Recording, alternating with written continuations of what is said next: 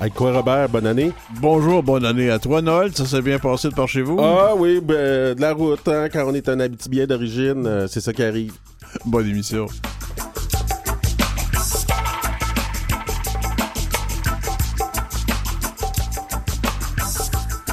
En deuxième partie, on reçoit euh, Sylvestre euh, notre chroniqueur qui va venir nous parler de l'importance des savoirs traditionnels en lien avec la COP 15 qu'il y a eu à Montréal.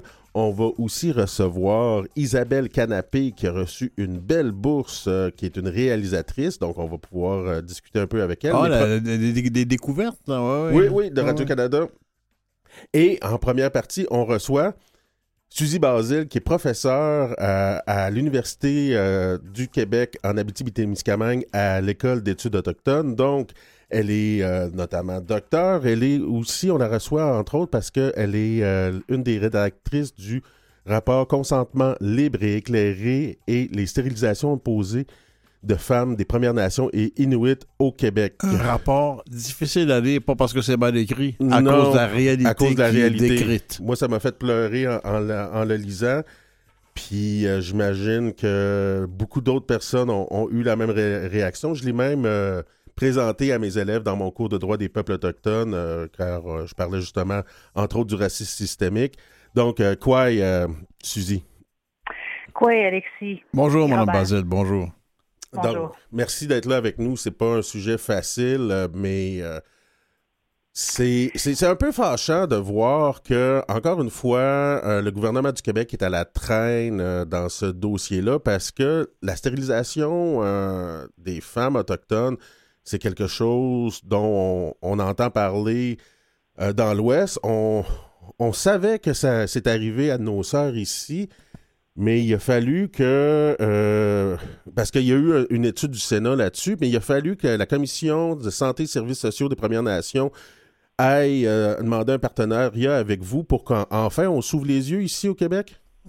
Ben oui, c'est un peu ça qui est arrivé en fait. Euh, Puis il faut aussi comprendre que ce phénomène-là a eu lieu partout à travers le monde. Hein. On est, c'est pas unique au Canada ou au Québec là. Euh, il y a beaucoup de, sociétés autochtones à travers le monde qui ont vu euh, plusieurs de leurs femmes euh, être stérilisées à, travers les dernières décennies, les derniers siècles. Euh, donc, euh, oui, tu l'as bien euh, dit, au Canada, c'est un phénomène connu. On savait que dans l'ensemble, en fait, des provinces et des territoires canadiens, le sujet avait été documenté, sauf au Québec. Suzy, av- avant euh, de rentrer vraiment dans les spécificités de votre rapport, là, qui est fascinant et, et dur à lire pour les raisons qu'on sait, rappelez-vous un peu le problème glo- global de la stérilisation? Vous avez parlé d'Autochtones dans d'autres régions aussi. Mhm. Bon, c'est quoi Ben, en exactement fait, ce qui euh, s'est passé ou ce qui se passe encore? Ben, ce qui s'est passé il y a environ une centaine d'années, euh, jusque dans les années 70 au Canada, c'est qu'il y avait des, des politiques, des lois dans certaines provinces, comme l'Alberta et la Colombie-Britannique, qui permettaient euh, à l'État de décider euh, qui devait être stérilisé ou non, afin de, de contrôler en fait ces personnes-là qu'on jugeait à l'époque, à l'époque plutôt euh, soit inaptes ou encore irresponsables. Et malheureusement, plusieurs personnes, dont une majorité de femmes autochtones, sont tombées dans cette catégorie-là. Euh, ont été jugés justement pour toutes sortes de raisons inaptes et irresponsables. Donc, euh, on a procédé pour leur bien-être, entre guillemets, bien sûr, à une stérilisation afin qu'elles ne reproduisent pas les torts dans lesquels elles se retrouvaient. Ouais, c'est Euh, quoi les raisons? euh, Les, les raisons qu'on invoquait, ça ressemblait à quoi? Ben, d'abord, elles faisaient trop d'enfants. Elles étaient irresponsables. Elles étaient aussi euh, souvent dans un cycle de, de pauvreté. Donc, on pensait à tort à l'époque que la pauvreté, c'était génétique, qu'il fallait euh, garder le, le bon monde et éliminer ceux qui étaient, euh, qui étaient euh, à, à la traîne, si vous voulez. C'est presque, de, presque l'eugénisme, hein, c'est incroyable. Ben, c'est de l'eugénisme. C'est carrément le de mot que je voulais l'eugénisme. pas utiliser trop académique euh, ce matin, mais c'est exactement des lois eugéniques qui ont été euh, qui ont, qui ont qui ont eu effet au Canada. Au Québec, on ne pense pas que l'eugénisme est percolé tant que ça. La religion catholique étant ayant été euh, très présente, hein, très contrôlante aussi de plusieurs sphères, euh, dont l'éducation, dont la santé au Québec pendant longtemps, on pense que ça a peut-être pu préserver le Québec là, de, de, de- d'une en- je dis pas qu'il n'y en a pas eu du tout là, mais ça n'a pas été comme en Colombie-Britannique ou en Alberta, ça c'est clair.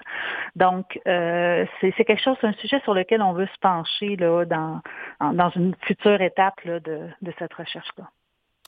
Puis le constat qu'on fait maintenant avec l'étude que, dont tu es une des rédactrices, Suzy, mm-hmm. c'est de dire que finalement au Québec, c'est une réalité aussi pour beaucoup de femmes autochtones. Puis on l'a vu aussi même dans un reportage d'enquête pour bien des femmes racisées. Tout à fait. Tout à fait. Euh, en 2020, euh, quand euh, la Commission de la santé des services sociaux et moi-même, comme chercheur, on s'est regardé puis on s'est dit, il faut qu'on investisse euh, euh, le sujet euh, au Québec. Il faut aller voir ce qu'il y en est. On savait qu'il y avait des cas. On avait tous un chacun entendu des histoires ici et là, dans nos familles, dans nos communautés, dans ma propre famille aussi, de, de, de, cas, mais qui étaient malheureusement pas du tout connus ou pour lesquels on n'avait aucune trace ou aucune preuve. Donc, cette recherche-là a permis de récolter 35 euh, témoignages, au-delà de ce qu'on avait même pensé au départ. Euh, et euh, on sait aussi qu'il y a plusieurs autres personnes qu'on n'a juste pas pu rencontrer à cause de la COVID. donc, on sait qu'il y a plus que 35 personnes qui ont certainement une expérience à, à, partager avec nous, ce qui va peut-être arriver dans une phase 2 à laquelle on est en train de réfléchir là, pour les prochaines semaines, les prochains mois, parce que depuis d'ailleurs le dépôt du rapport, j'ai reçu moi-même et mes collègues aussi là, d'autres témoignages de personnes qui ont dit Hey, moi aussi, j'ai euh, une histoire à vous raconter. Puis ces histoires-là, Suzy, est-ce que tu peux nous faire un peu, euh, par exemple, on, parle de stérilisation forcée. Comment ça arrivait, ça, quand, une femme autochtone ben, allait voir son médecin? Dans plusieurs des cas, ce sont euh, euh, au moment d'une euh, césarienne où on va avoir proposé, où on va avoir poussé sur la, femme en question pour qu'elle accepte au bout du compte une, une ligature des trompes, ou encore on lui a carrément pas dit. Donc, il y a plusieurs femmes qui ont appris plusieurs années plus tard qu'elles avaient été ligaturées, euh, ne comprenant pas pourquoi elles n'arrivaient pas à retomber enceinte à nouveau, vont consulter. Le médecin leur dit, ben madame, vous êtes ligaturée depuis, bon, euh, tant de temps. Euh, donc, on a pris à leur place des décisions très importantes sur leur santé reproductive. dans plusieurs cas aussi, elles se faisaient dire, là, ça suffit, madame, là, vous avez trop d'enfants, il faut, il faut vous arrêter ça. Et euh, il y avait beaucoup de pression aussi qui était mise sur ces femmes-là pour euh, pour qu'elles acceptent ou encore, euh, dans plusieurs cas, il n'y a aucun formulaire de consentement qui a été signé. Donc ça aussi, c'est un problème supplémentaire. On parle de, ligature, mais quand je vois la liste, c'est absolument incroyable. Avortement imposé, stérilisation forcée, hystérectomie à l'insu des patients, Mhm. regard, comportement du personnel, ce qu'on lui propose comme ligature. C'est absolument effrayant. C'est tout ça sans consentement, là. Exactement. Dans la grande majorité des cas, en effet, ou encore elles ont euh, donné leur consentement à l'arraché, c'est-à-dire qu'elles se sont tellement senties pressées euh, et euh, obligées qu'elles acceptaient, mais dans plusieurs des cas, comme je le disais tantôt, il n'y a pas eu de signature de formulaire non plus. Donc, et on leur présentait la chose dans l'urgence. C'était oui, mais là, madame, vous êtes là, là, ça coûte cher ces interventions-là, on a le temps, on, vous êtes mieux d'accepter maintenant, on vous l'offrira pas deux fois. Euh, ce qui est un peu particulier parce qu'on avait aussi, pendant la recherche, des discussions avec des femmes québécoises qui nous disaient, mais voyons, nous, euh, à 30 ans, quand on veut une négature, il faut s'estiner avec le médecin, il faut en voir deux, puis des fois trois, pour que finalement, mm. on accepte de nous ligaturer parce qu'on le veut bien. Puis dans votre cas, on dirait que c'est carrément le contraire. Euh. Donc, il y a vraiment un traitement différentiel qu'on a, je pense, quand même réussi à documenter j'ai, comme je, disais un peu plus tôt, j'ai partagé votre recherche euh, dans mon cours. Puis j'ai une étudiante et nous, dans mon cours de droit des peuples autochtones, qui a raconté une petite anecdote. Euh, elle a raconté qu'à cette île, le médecin a dit Ah, le cœur du bébé ne bat plus, euh, c'est fini. vous devriez juste vous faire avorter le bébé. Puis la, nous était, était vraiment pas sûre, puis elle sentait qu'il y avait de la vie en elle elle a décidé d'attendre d'avoir un autre avis à Québec. Mm. Puis aujourd'hui, ben, c'est cette femme-là, Inou, euh, qui, qui, son cœur soi-disant ne battait plus, est une, euh, militante euh, des droits des peuples autochtones, une jeune militante environnementale qui a oh. une grande place. Puis c'est moi, c'est qu'est-ce que je me dis, c'est combien de talents, combien de personnes comme ça on n'a pas eu dans, dans nos nations à, cause justement de décisions prises par, euh, par des mm-hmm. médecins qui, qui, se, se, croient avec leur, leur toute puissance. Mais euh, c'est plus que c'est plus que de l'esclavage, c'est de prendre des gens pour du bétail. C'est absolument incroyable. On décide qui se reproduit, qui ne se reproduit pas, là. Hmm. Oui, puis on juge aussi. Hein. Il y a plusieurs femmes qui nous partageaient le fait là, qu'elles étaient euh, malmenées euh, psychologiquement et euh, verbalement là, par euh, plusieurs membres du personnel là, qui, lui- qui leur faisaient carrément sentir euh, qu'elles ne devaient plus avoir d'enfants et qu'elles dérangeaient, bref. Là, on... et, et- et plusieurs d'entre elles nous rapportaient aussi le très peu de temps que le médecin leur accordait pour discuter, pour leur expliquer ce qui allait euh, arriver dans le cas d'un accouchement, par exemple, ou d'une césarienne ou autre. Donc, tout ça, ça fait partie quand même d'un vraisemblable euh, négligence ou euh, du moins euh, traitement différentiel, comme traitement différentiel systémique, discrimination systémique? Ben on l'a on l'a on l'a qualifié comme ça à la fin du rapport parce que euh, ce qui nous sautait aux yeux, c'était la récurrence des cas très similaires euh, de plusieurs femmes de différentes nations, de différentes régions du Québec. Et si on regarde à travers le rapport, à travers les données, on parle de la rive nord du Saint-Laurent, d'est en ouest. Là. C'est pas, il n'y a pas un hotspot, là. Il y en a plusieurs.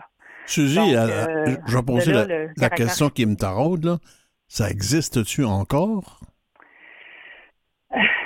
Euh, on peut peut-être penser qu'il y a des tentatives ou des euh, tentatives de convaincre euh, des femmes euh, de, de, de, de, de procéder, de- d'accepter en fait une ligature parce qu'on juge encore que les femmes autochtones sont trop de bébés. Ça, c'est pas c'est pas une nouvelle là, que, que nous on a documenté. Là, c'est ça fait longtemps que se fait dire ça et qu'on entend qu'on entend ça. Et aussi, il y a le, le préjugé, hein, tu sais, la trame de fond là, qui veut que les Autochtones coûtent cher. Là hein, à la société.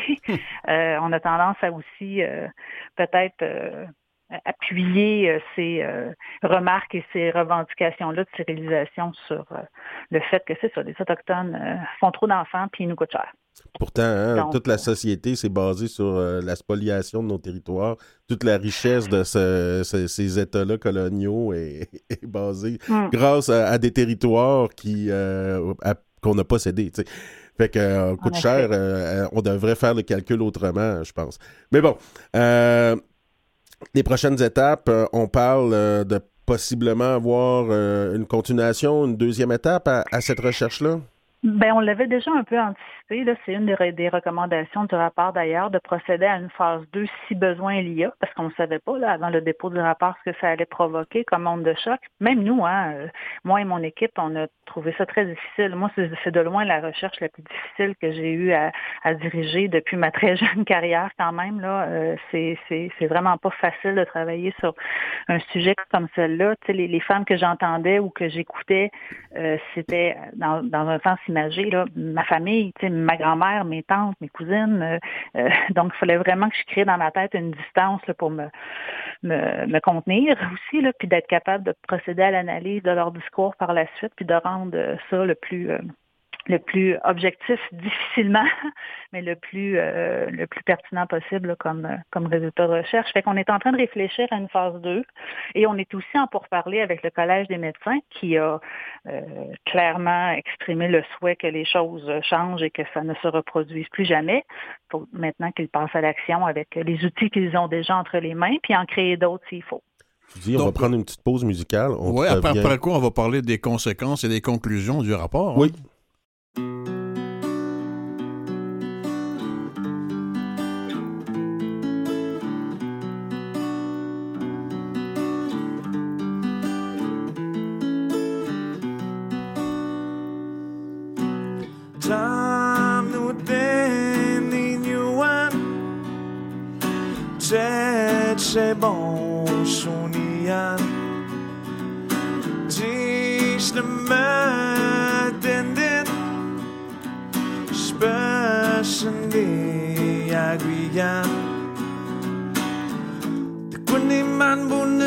man Chi quan wette ket de menignon Wetten de ket dutste squem Dan de badoudin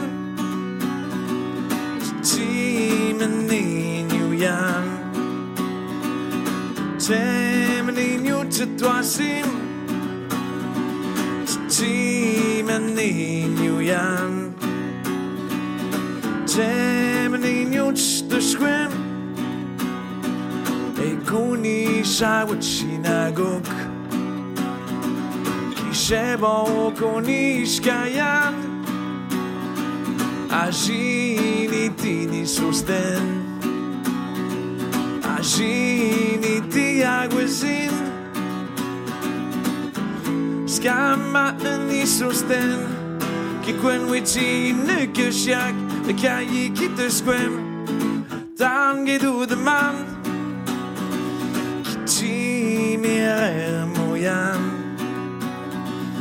נראה מוצו עשיש קיצי מירר מוים מירר מוצקי תשקוים תנו תני ניואן צ'ט שבו שוניה ג'יש דמי personlig jeg igjen. 보내만 보낼 듯난 직관 왜 뜨게 뜨면 인연 왜 뜨게 뜨지들 스크램 다는 봐도 된 지치면 네 인유양 재면 인유 짓도하심 지치면 네 인유양 temmelig njutste skvæm Agoni sagotinagok I sæborg og Asini dini susten Asini di aguizin Tipo ni man bu neste dan Ti guan wet di gitte men in yun dutch te squim Dan de badudin Ti meninjujan Te meninjuts te squim Ti meninjujan Temeninjuts te tuasim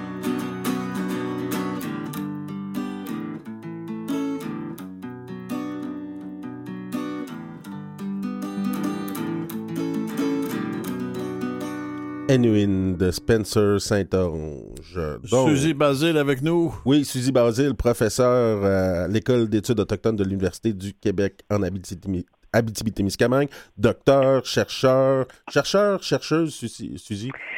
Euh, je préfère chercheur, chercheur, bien que c'est, voyons, que c'est chercheuse, qu'on devrait dire en français, mais chercheur, ça va. C'est bon. Euh, donc, le rapport, euh, il a fait des constats. Euh, il y a maintenant aussi des recommandations dans ce rapport-là. Oui, tout à fait. Euh, on a, à travers les, les entrevues, les entretiens qu'on a fait avec des, femmes euh, qui ont bien voulu hein, nous parler, faut le souligner, euh, on les entendait à travers leur, leur récit de vie et on a fait ressortir certaines des recommandations qui viennent d'elles. Sinon, on en a aussi nous-mêmes comme équipe de recherche euh, formulées pour euh, le corps médical, pour le politique, pour nos instances autochtones aussi, bien sûr, mais aussi pour les euh, gouvernements là, canadiens et euh, québécois. Donc, 31 en tout. 31 en tout. Dans ces 31 recommandations-là, si tu voudrais nous en souligner quelques-unes que tu trouves partic- particulièrement importantes. Ben, euh, pour moi, c'est clair que la première euh, recommandation qui, qui stipule qu'on devrait écouter et croire la- les femmes autochtones quand elles osent s'exprimer sur des sujets aussi sensibles et aussi personnels que celui de la stérilisation, par exemple, ben, qu'on devrait peut-être euh, justement les écouter et les croire.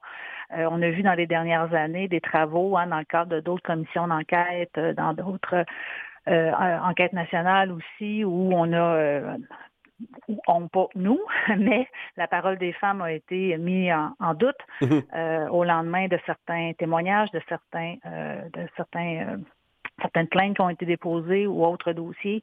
Et euh, c'est extrêmement désolant puis choquant d'entendre ça parce que sachant ce que ça coûte comme euh, guts, là, comme courage et énergie. Puis comme implication émotive, oui. Exactement.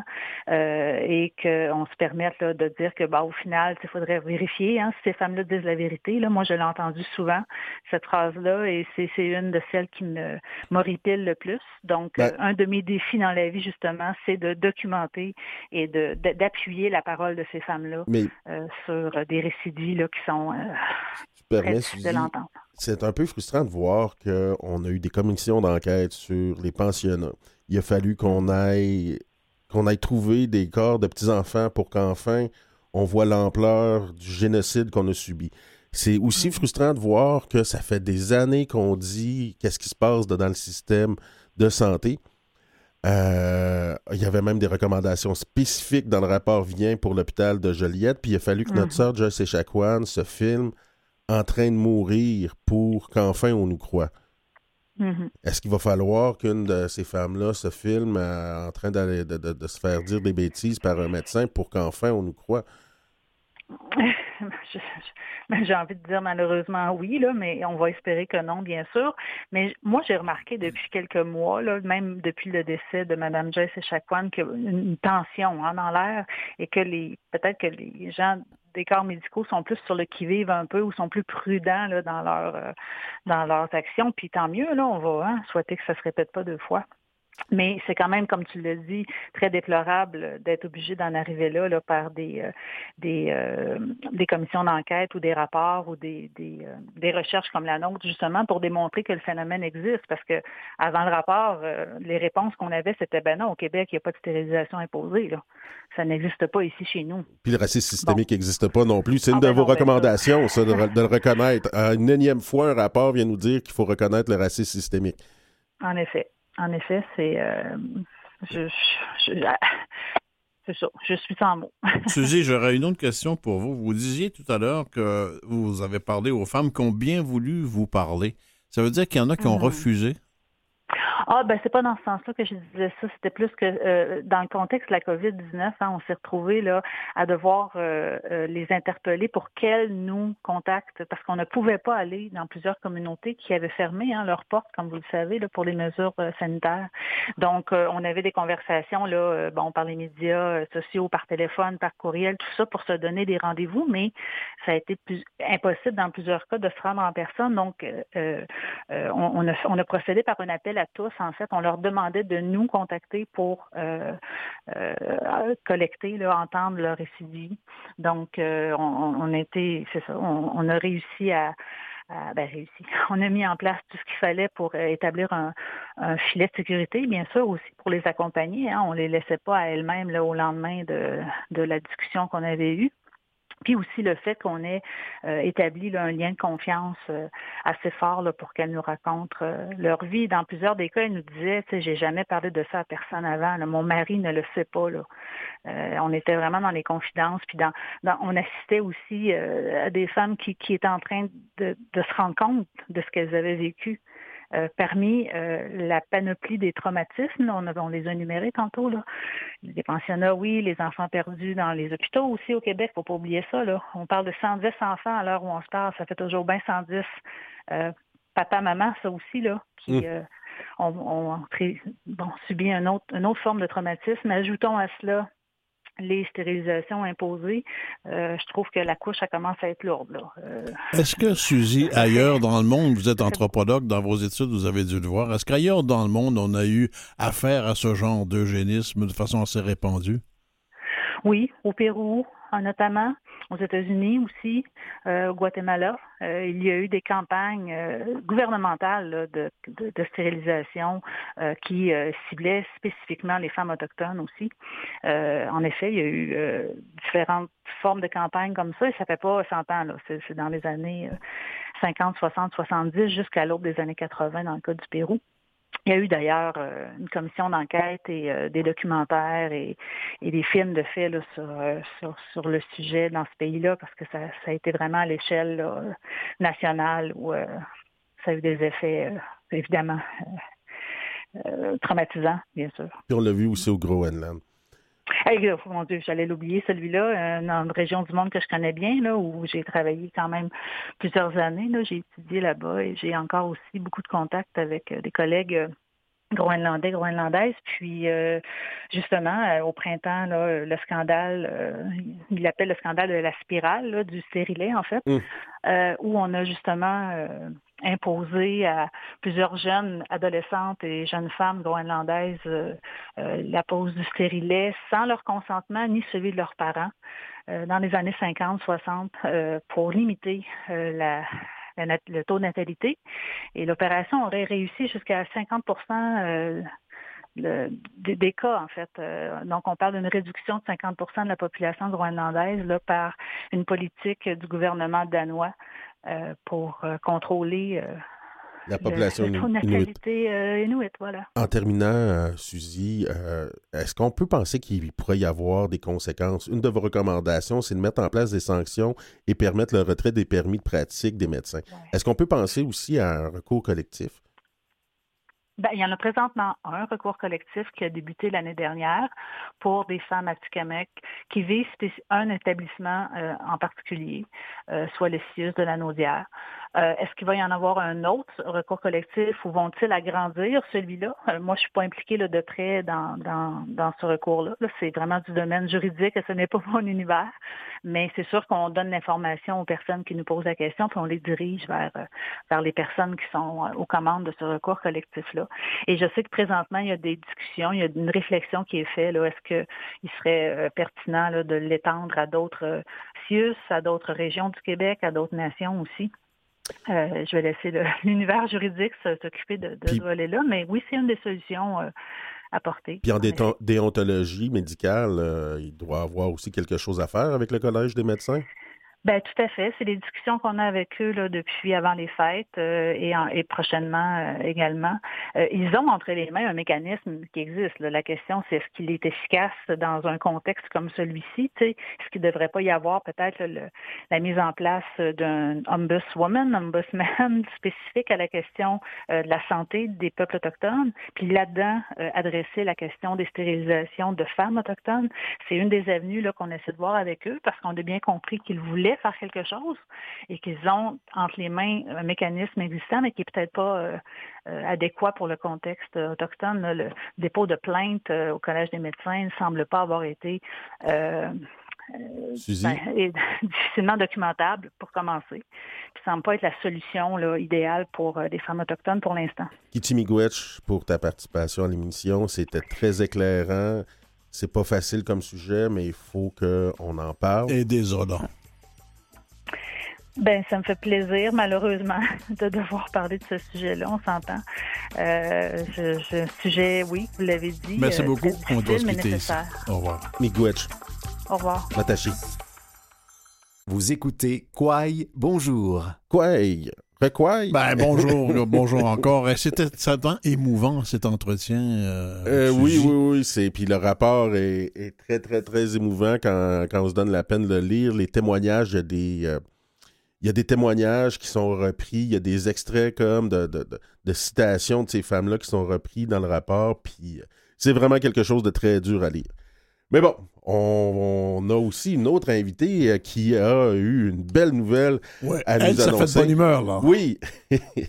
Isabelle Canapé, qui est une Inou de Pessamit, qui a entre autres collaboré avec euh, le Wapikani Mobile et qui est récipiendaire d'une bourse, une bourse pour ben, c'est la relève à Radio-Canada, la soirée relève. Vous avez gagné ce prix-là de 10 000 non? Oui, j'ai gagné ce prix-là. Euh, on, a vu, on a vu le film. On suit les pérégrinations de quelqu'un qui se présente dans une campagne électorale pour être élu sur un conseil, hein, et, qui, qui, finalement n'est pas élu d'ailleurs. Euh, ben oui, c'est ça. Pourquoi avoir choisi ce sujet-là, Isabelle, en particulier? Ben, en fait, euh, moi, ce qui, ce qui est arrivé, c'est quoi Piconnier était chez nous, ils font des escales euh, dans nos communautés. Puis euh, je voulais absolument faire un film, mais j'avais pas d'histoire comme telle, parce que d'habitude, je fais des animations. Et c'est ça. Puis à un moment donné, on parlait de ça avec mon ami qui se présentait aux élections, qui voulait se présenter aux élections. Puis on s'est dit, je ferait un film à faire. Là. Puis c'est fait que j'ai proposé ce scénario-là, puis euh, Wapikoni a embarqué, l'équipe de Wapikoni a embarqué, puis on a fait le film, là.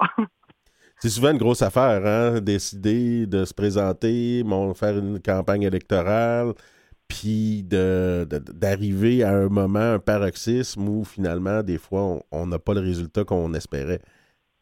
Oui, c'est ça. Ben, ce qui arrive, c'est que ça fait des années, nous autres, qu'on se dit on va se présenter, mais on attend toujours à la prochaine. Puis là, là, lui, il s'est lancé, puis j'ai fait Ah oui, c'est le moment là d'en parler, puis de voir qu'est-ce que ça donne. Puis en même temps aussi, pour moi, c'était une façon de pouvoir rentrer dans, dans le dans les faits que ça fait, mettons. Puis euh, j'ai trouvé ça super intéressant de faire ce film-là. Est-ce que le fait de le suivre avec une caméra, ça l'a aidé ou ça lui a nuit dans sa campagne? Euh, je crois pas que ça lui ait nuit parce que le film, on l'a présenté après les élections. Fait que euh, il n'a pas été présenté avant, puis euh, c'était c'était quand même des tournages assez euh, assez sommaires là. C'est qu'on on n'était pas vraiment dans les événements publics qu'on y avait passé, mais ça n'a pas ça pas ça il a pas eu lieu finalement de de, de, de, le filmer pendant qu'il faisait sa campagne, mais euh, sinon, non, je pense pas que ça lui est nuit. Mais moi, ce que je lui ai dit, par exemple, c'est qu'avec ce film-là, il allait gagner ses prochaines. ça, on verra. c'est aux quatre ans, les élections euh, chez vous, à Pessamit? Chez nous, c'est aux deux ans. Aux deux ans, OK. oui. Puis il y a comme, il appelle ça être avoir la malédiction du septième c'est qu'il y a encore plein de gens qui l'appellent puis disent regarde là c'était juste un essai la prochaine tu vas gagner tu sais, parce qu'on on, en élu on élu six puis lui il est tombé septième dans dans dans les choix là que il y a encore des gens qui l'appellent puis qui disent regarde lâche pas on, on va te soutenir puis la prochaine ça va être la bonne Isabelle, on parle souvent des, des, documentaires, des films, maintenant de la fiction aussi qui se tournent euh, chez les Premières Nations. On parle pas beaucoup de distribution. Est-ce qu'il n'y a pas un problème de distribution aussi? C'est une excellente question. Ça, j'ai la chance, moi, de travailler juste avec Wapikoni pour le moment. Fait que la distribution, je m'en occupe pas. Il y a toute une équipe à Wapikoni qui s'occupe de, de, de, présenter nos films à, différents festivals puis différents événements. Fait que on, on, a on a cette chance-là d'être mis dans la ouate, là. On fait nos films, puis après, on, on les donne en adoption à Wapikoni qui s'en occupe pour nous autres. fait que c'est pas, je, je pourrais pas vous dire exactement moi c'est quoi le s'il y a un problème, mais j'imagine, ben, je sais qu'on n'en voit pas assez, là, qu'il y en a plusieurs qui se font, puis qu'ils ont, mais de plus en plus, je pense qu'on commence à aller voir les productions autochtones, là, euh, comme. Euh, de plus en plus, mais sûrement pas suffisamment, parce qu'il y, y, en a un paquet qui se retrouve sur des tablettes. Oui, oui, oui, ça se peut, oui. C'est bien possible, oui. Euh, le film euh, vous a permis d'être euh, finaliste pour une bourse de 10 000 que vous avez finalement gagné. Comment ça s'est produit, ça, que votre film se retrouve là pour être évalué, évalué pour une bourse? C'est vous qui avez fait la démarche ou c'est Wapikoni? Non, moi, c'est, c'est toi, toi, Picconi, qui s'est occupé de ça. Moi, ça fait euh, ça fait quand même, euh, c'est mon cinquième film que je fais avec eux autres. Puis c'est quand même, euh, ça se promène pas mal, nos films. là. j'en ai eu qui sont présentés en Allemagne, en, dans le sud, là, en Amérique du Sud, puis tout ça. Puis c'est eux qui font les, formulaires, puis les remplissent, puis ils ont toute une équipe pour s'occuper de ça. Puis c'est ça. Puis quand on m'a dit que mon film était présenté au RIDM, j'ai fait OK, c'est cool. Tu sais, je pensais pas qu'il y avait un, prix qui était rattaché à ça. Puis euh, ils m'ont dit il faut que tu viennes. Puis je suis allé, je suis allé passer à Montréal. Puis euh, on, l'a présenté. Puis euh, c'est là que j'ai su que j'ai gagné là. Puis une bourse comme ça de 10 000 dollars, c'est ça va être utile pour continuer dans l'aventure de devenir réalisatrice, développer les compétences. Qu'est-ce que vous voulez faire avec euh, cette bourse-là?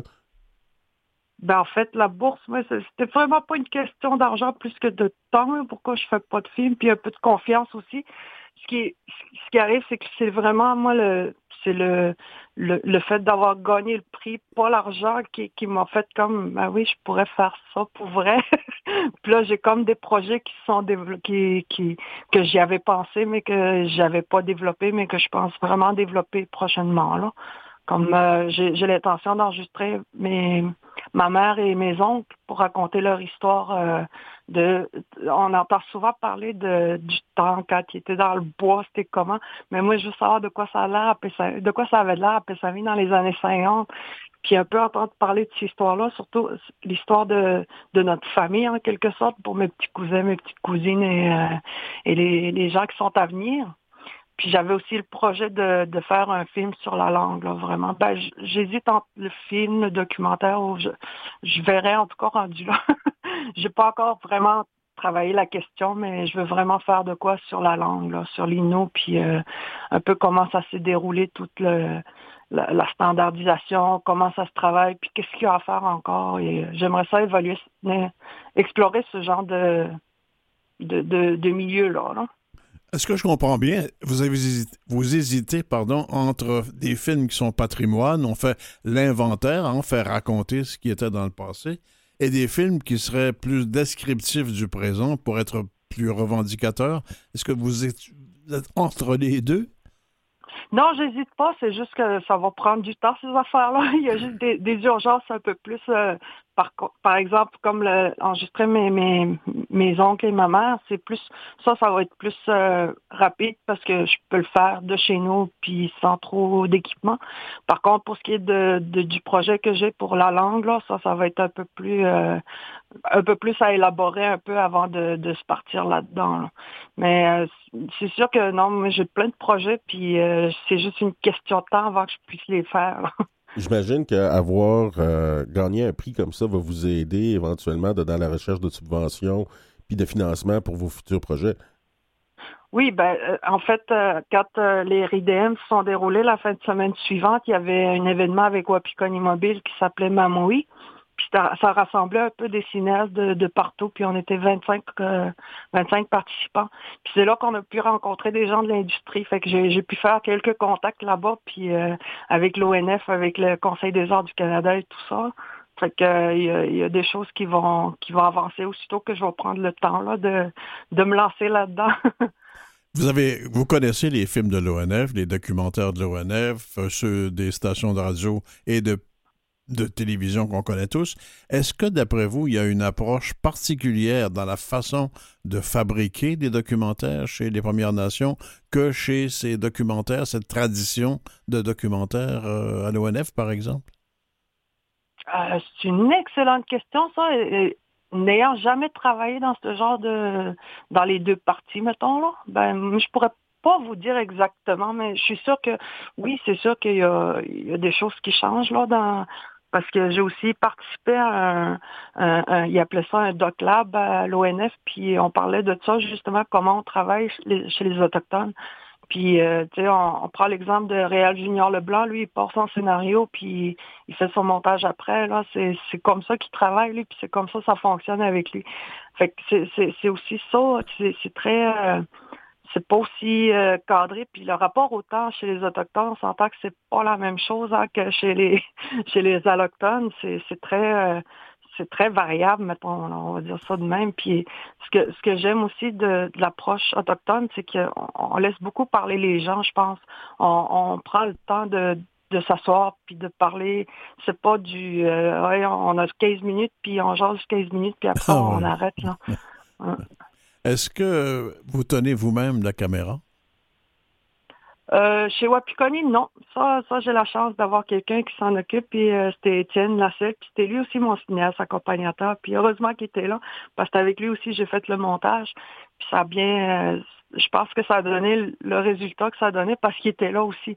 Parce que c'est pas moi tout moi qui décide. Tu sais, Wapikoni, c'est quand même c'est quand même plus d'expérimentation qu'on fait c'est pas tout à fait, on n'est pas, euh, ben, je me considère pas experte encore. Il y a bien des choses que je veux apprendre encore au niveau de création de cinéma et tout ça. Quand vous êtes au montage avec lui, est-ce que vous avez mm-hmm. l'impression que les décisions de montage qu'on prend tiennent compte de, de, ce que vous avez comme réalité euh, autochtone? Ben, je, je, vais vous dire, ben, franchement, il n'y avait pas le choix parce qu'il ne comprenaient pas l'inou. Fait qu'il fallait que je les écoute. fait que je les écoute au complet parce qu'il y a, y a des bouts beaucoup, euh, ça parle beaucoup en inou. Moi, j'ai dit, j'ai dit aux protagonistes, parlez comme vous voulez, comme si vous parliez normalement, là, parce qu'on fait beaucoup du switch hein, dans, entre le français et le l'inou. Puis euh, moi, je leur ai dit, parlez en Inou si vous voulez, mais pas juste en Inou. Il y a pas de. Je veux que ce soit réel le plus possible. Est-ce que, les Inuits, est-ce que les Inuits chez vous l'ont vu, le film? Ben, on, on a fait une présentation ici à, à salle communautaire. Quand, après les, les escales, là, quand on a fini les films, c'est à peu près 6-7 films qui se font par, euh, par escale. Là, ils font une grande présentation dans la salle communautaire, puis euh, c'est là que la plupart des gens l'ont vu. Mais euh, oui, je pense qu'ils l'ont vu, oui. Il y me, en a beaucoup qui, je me demandais, Madame Canapé, euh, vous, nous dites, euh, vous pensez maintenant pouvoir être en mesure peut-être de faire ça pour vivre. Est-ce que ça va vouloir dire peut-être euh, aller déménager ou on peut penser que c'est possible de faire ça à partir de Pessamit? Moi, j'espère que je juste faire ça à partir de Pessamit parce que j'ai une mère quand même, euh, une jeune maman de 81 ans. Puis je voudrais pas la quitter euh, pour, pour pas que j'espère qu'elle qu'elle décède, mais pour le temps qu'il nous reste, on, on en profite. Puis c'est c'est vraiment d'elle que j'apprends beaucoup de choses. Alors euh, j'essaie de, de rester autant que je peux ici, mais c'est sûr qu'il y y a des façons, il y a il y a des façons maintenant, avec la COVID, moi, la COVID, ça a été une belle chose parce que les cours en ligne sont développés, tout est, tout est possible en ligne de chez nous. Alors, euh, je pense qu'il y a quand même moyen, c'est sûr que c'est un peu plus difficile, mais c'est juste une adaptation à avoir. Là. Parlant de cours euh, en ligne, est-ce que c'est un des, un des projets d'aller chercher plus de formation? Ben, il y a, y, a, y a une formation, je me suis inscrite, là, j'attends jusqu'au 8, là, c'est au Wapikoni, ils font un- une formation de scénarisation avec un mentor et euh, moi, je me suis inscrite pour voir ce que ça donnerait, puis les inscriptions sont ouvertes jusqu'au 8, là, pour ceux que ça l'intéresse, puis euh, c'est ça, puis euh, je vais voir qu'est-ce que ça va donner, mais sinon, j'ai pas, j'ai, moi, j'ai été formée, hein, j'ai fait mon cours en, en, en langue euh, Innu. C'était un cours de perfectionnement et transmission en langue Innu. Puis je viens de le finir, puis c'est vraiment là plus que je veux m'en aller, plus que dans le cinéma. Moi, je pense que pas que pas que je dis que ça sert à rien d'apprendre euh, dans les dans les à l'école, mais Mhm. euh, je pense que je je suis capable de m'entourer des gens qui, qui puissent m'aider à faire quelque chose qui soit quand même bon sans avoir besoin d'avoir des formations puis des diplômes dans ce domaine-là. Étant c'est- donné que c'est un domaine un peu plus artistique, euh, Ouais. je dirais que je veux, je veux, je veux me consacrer plus dans la langue vu que, Puis ça peut être un bon outil, justement, le cinéma, pour faire vivre Hyman. oui, exactement, oui. Isabelle, merci beaucoup, Isabelle Canapé avec nous. C'est qu'est-ce que Euh, à bientôt. Oui, Salut. certainement. Au revoir. Merci Isabelle, Euh, merci de cette entrevue euh, éclairante. hein. Oui, ni. Un peu de musique puis on revient?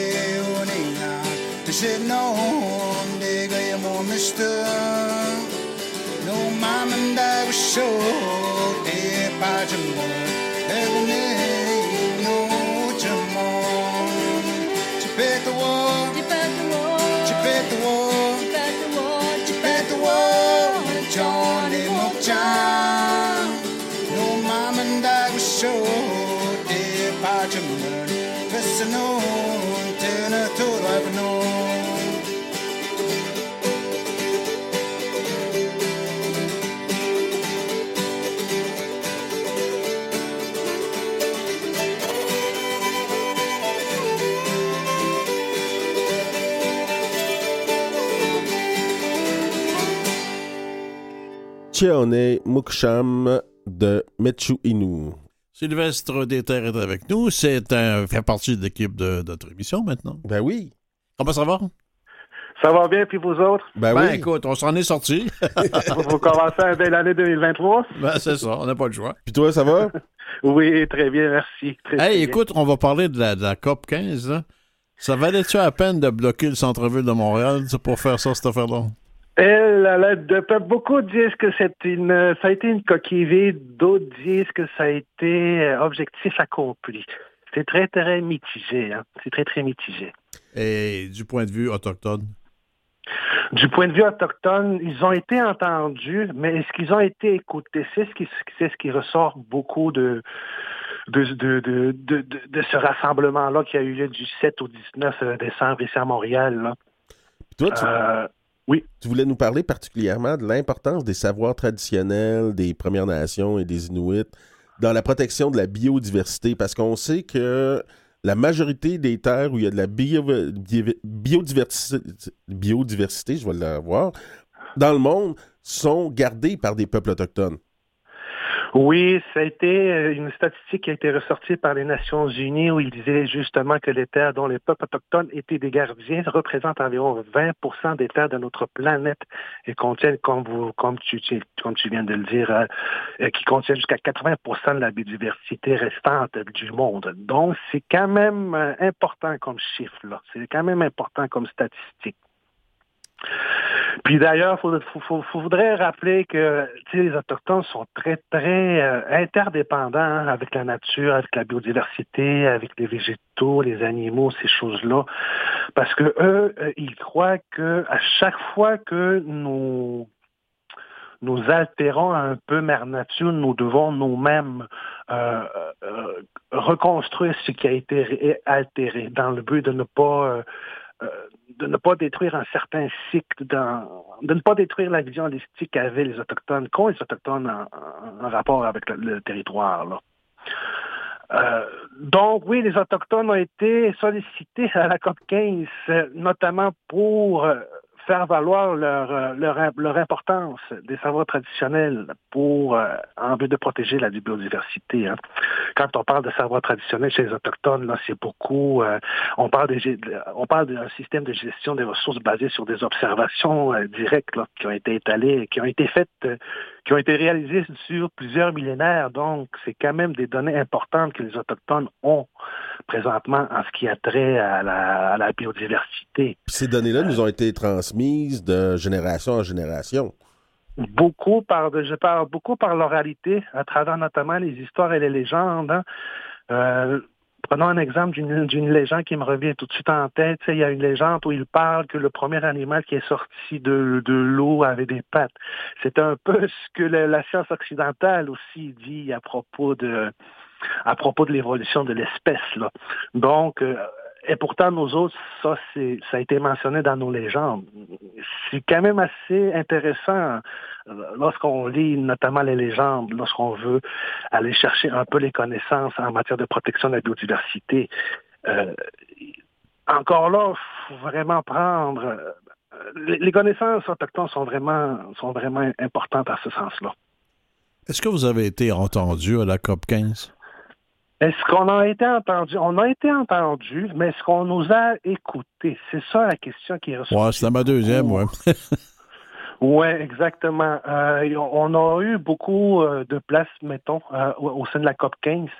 Il y a eu beaucoup de demandes. Il y a eu des demandes en ce qui a trait euh, au niveau aussi des territoires, comment je pourrais dire, là. Oui, on, on, on, on nous écoute, mais on ne nous entend pas. Est-ce que ça a été une coquille vide, comme je disais au début de, de, cette euh, chronique-là? Beaucoup d'Autochtones croient que oui, malheureusement. Malheureusement, euh, si on pourrait parler notamment du caribou, du caribou qui est un animal sacré pour plusieurs peuples autochtones, euh, euh, il y a eu quand même des, conférences en, rapport à, sa- protection, mais qui n'ont pas eu, euh, qui n'ont qui n'ont pas eu d'écho euh, à différents paliers gouvernementaux, euh, notamment ce- celui euh, celui du Québec. Là. Euh, il y a encore beaucoup de chemin à faire, mettons, pour que les Autochtones puissent avoir une certaine euh, tribune. Là. Sylvestre, j'ai écouté, moi, comme tout le monde, des nouvelles à propos de, COP15. Je voyais souvent le propos autochtone, mais j'avais l'impression que ces gens-là voulaient se donner bonne conscience de, de, proposer sur le plateau des, manifestations autochtones. Ça, ça faisait imager, mais que finalement, comme vous dites, il y avait peu d'écoute et qu'il n'y aura pas beaucoup de conséquences à suite de ça. C'est ce qu'on entend par ailleurs. Il faut, quand même aussi se rappeler qu'il y a eu des manifestations euh, militantes, je vais dire de même. on a eu des femmes qui se sont présentées à cette... Euh, des femmes autochtones qui se sont présentées justement pour dénoncer un peu l'inertie, l'ineptie en ce qui a trait à la protection de diversité, puis en ce qui a trait à l'inclusion des savoirs traditionnels dans cette protection-là. Euh, il y a encore beaucoup de chemin à faire, mais, mais au niveau, si on s'en va au niveau local, par exemple, si on si on va dans une communauté euh, où les connaissances traditionnelles sont déjà mises à profit là, euh, en ce qui a trait à, des projets de restauration, de conservation des milieux naturels et des espèces, on peut penser par exemple à la communauté de Pessami qui lui participe à l'étude justement du caribou. Euh, de la survie du caribou dans le territoire euh, lui qui se trouve un peu à une heure et demie de Forêt-Ville. Si les gens connaissent un peu la côte nord, là, Forêt-Ville, c'est à environ 9, 7 à 8, 7 à 9 heures de route ici de, de Montréal jusqu'à à l'aide du Québec. Là. Puis il faut comme bifurquer vers les barrages électriques, barrages hydroélectriques qui se trouvent dans le coin de, dans le nord, là, dans le nord. Euh, ces, euh, ces barrages-là ont dû avoir des grandes conséquences sur la vie du caribou forestier. Euh, j'ai pas, j'ai pas lu d'études à ce propos-là en ce qui a trait les barrages, les effets des barrages hydroélectriques euh, au niveau des caribous en particulier. je sais que au niveau de chez les coins, chez les cris de je crois que chez les cris, oui, il y a eu comme euh, euh, beaucoup de un de caribou a été a été noyé justement à cause que à cause des barrages hydroélectriques là. Mais ça, ça date des années, je crois, dans les années 70-80, si je me souviens bien. Puis euh, au niveau local, bon ben le Conseil des Inuits de Pessamit va participer à à l'étude puis euh, à la, faire en sorte que le caribou forestier puisse survivre? Oui, en fait, ce que les experts nous font avec l'aide, en collaboration avec la science occidentale, c'est que les experts nous, eux, ils aident nommément à identifier les lieux de mise bas, euh, les tracés de migration empruntés, la présence de nourriture à certains endroits, le nombre de à chaque année, euh, le poids des caribous, la santé des eaux, la prédation, euh, la présence d'espèces perturbatrices. Je sais de plus en plus que des, des cerfs vont de plus en plus vers le nord où se trouvent les orignaux et les caribous forestiers. C'est de plus en plus, ça a été remarqué, ça a été remarqué récemment. C'est un phénomène assez euh, extraordinaire, mettons. Euh, donc, c'est de cette manière-là que les Autochtones peuvent participer, euh, peuvent mettre en, branle leur savoir traditionnel dans la, préservation de la biodiversité. Même au niveau régional, l'Institut du développement durable des Premières Nations du Québec et du Labrador ont, ont comme mission d'offrir aux Premières Nations un soutien à leur démarche pour préserver le territoire et ses ressources. Là. On peut par, par exemple penser à Mathieu qui a eu, euh, qui a été, euh, qui a reçu justement l'Institut du développement durable pour faire une campagne de terrain qui, qui devait mener à l'installation de 23 stations d'écoute euh, sur le territoire, stations d'écoute pour écouter justement les, les oiseaux, là, les oiseaux de la forêt boréale sur le territoire traditionnel des Inuits de Mathieu Mécouche, John. Sylvestre, je voudrais te poser une question à toi, mais aussi à Alexis. Une courte mhm. histoire, un journaliste que je connais, euh, belge, avec son, son caméraman, entre en contact avec moi et me demande y a-t-il moyen d'avoir une liste des manifestations prévues pendant les semaines ou les mois qui viennent chez les Autochtones? Parce qu'en Europe, c'est des images qu'on veut prioritaires. On a soif de ces images d'Autochtones. Vous en pensez quoi? Des manifestations, vous dites? Oui, ils veulent, ils veulent avoir des images. Le sujet, ils n'intéresse pas plus que ça. Ils veulent des hmm. images d'Autochtones.